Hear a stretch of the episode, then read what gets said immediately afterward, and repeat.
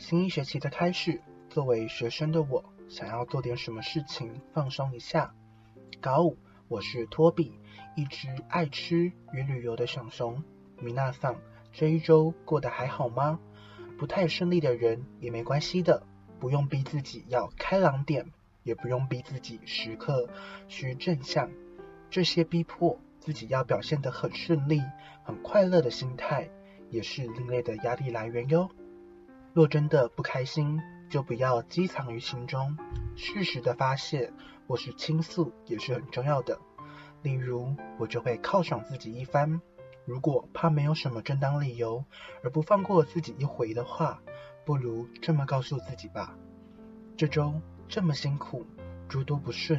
我都顺利的撑过来了，岂不是非常厉害吗？没有持续的堕落，没有持续的颓丧，也没有持续的厌恶自己，只是觉得心情不是那么美丽也没有关系的。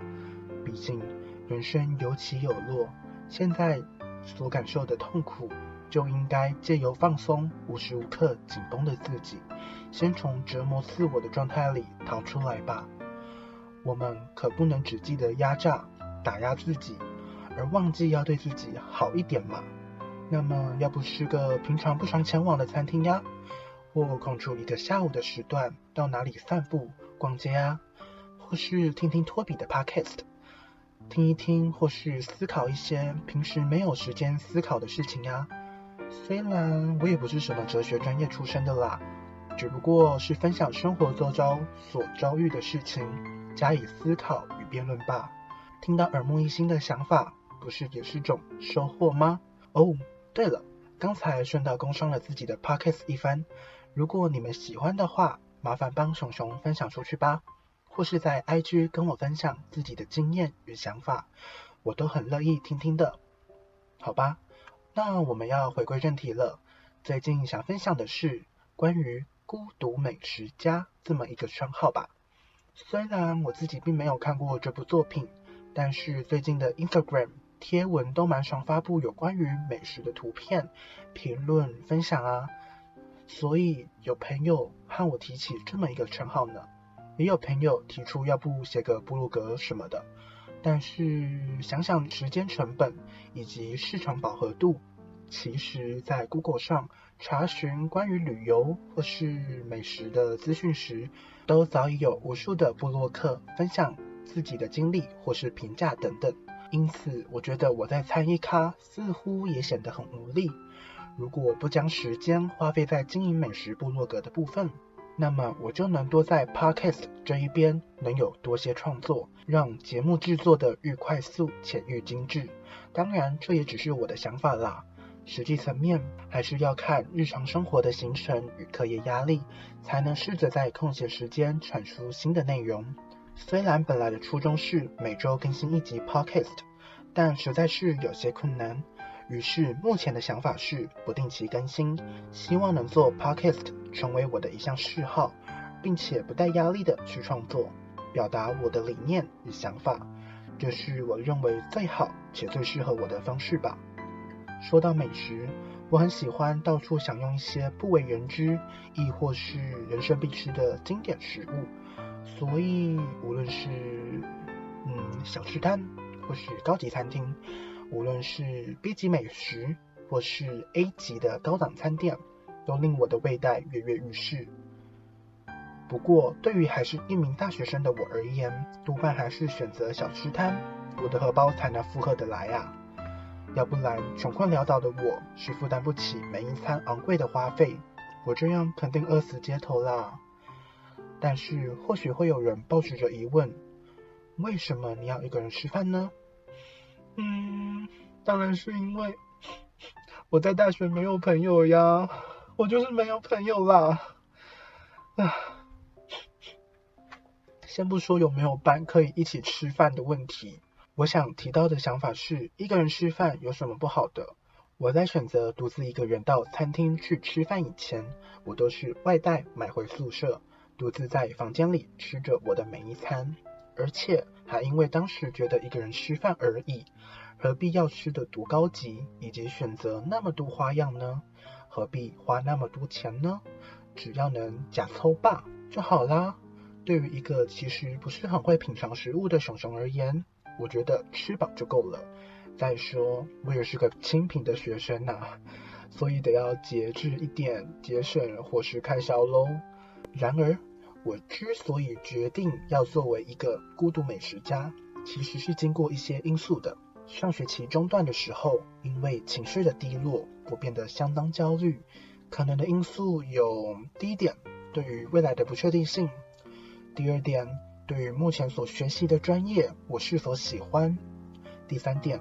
将来是否会从事该专业领域作为我的职业？第四点，人际关系的减缩与恐慌。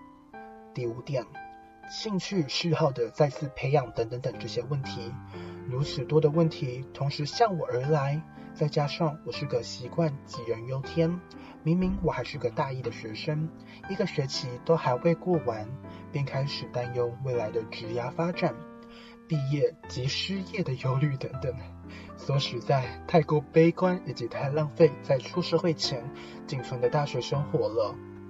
我为何觉得可惜呢？因为在焦虑的同时，我同时会失去更多的时间，像是未能真正抛下焦虑，好好体验如此璀璨的大学生活，未能踏出舒适圈，体验离开家乡后。来到台北的不同的生活环境等等，以及未能拓展事业、参加许多文艺活动或是展览的陶熏，未能结交新的缘分，在新的环境、新的人生旅途中结交到下段缘分。以上这些都是我在渐渐的从悲伤中复原时，逐渐调整情绪与想法后，我才突然觉得如此可惜的想法。我是如何脱离这般失落低沉的情绪呢？其实我曾做过心理智商，透过与心理师的交谈，我渐渐地走出痛苦之中。不过，关于咨商的更多情节，还让我卖卖关子吧。未来有机会会再与听众们分享的。哦，我又不小心偏题了。我觉得作为孤独美食家已经成为我的兴趣了，虽然是朋友帮我取的称号而已。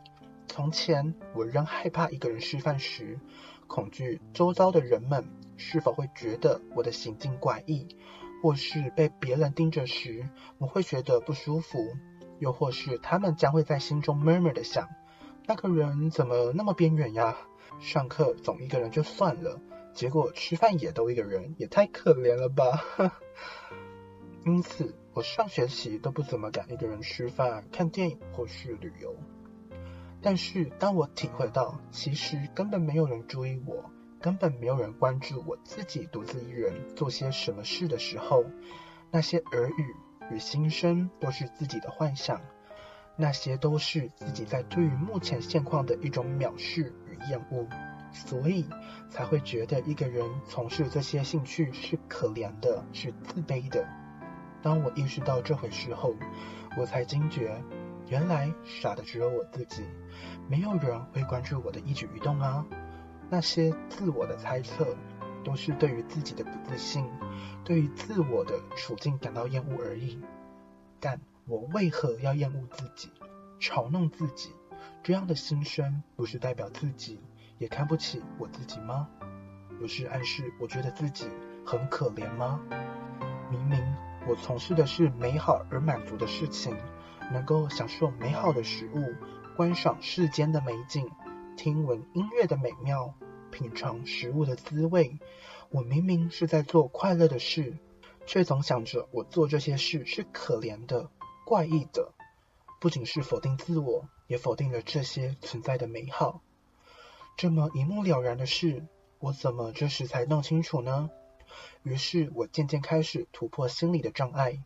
自己去观赏了人生中第一次独自一个人看电影的经验，自己一个人到餐厅吃饭，享用着美食，享受着店里的氛围，观望外头街道上人来人往的景象，心中萌发出这么一个想法：其实一个人也挺不错的啊。是啊，我认为一个人做这些开心的事，一个人自由自在享受这些美好。一个人心无旁骛的从事自己的嗜好，一个人无所阻碍的浏览这个世界，这些种种经验，也都是对于自我身心的疗愈。在这匆匆忙忙的日常，静坐于餐厅中，观看人们的来来去去，能喘口气，静静的发呆，是非常的放松且宜人的。所以，我打从认知体悟到这么一个道理时，我便觉得一个人的自由自在有何不好？其实，这不单单仅是局限在孤独美食家这么一个称号而已，它已经拓展而出，蔓延到自我看待世界的视野中。一个人听音乐，一个人吃饭，一个人旅游，一个人登山，一个人逛街，一个人做着好多一个人也能够做得到的事，并不见得是一件坏事吧？其实，这次分享的重点在于心态应如何调适。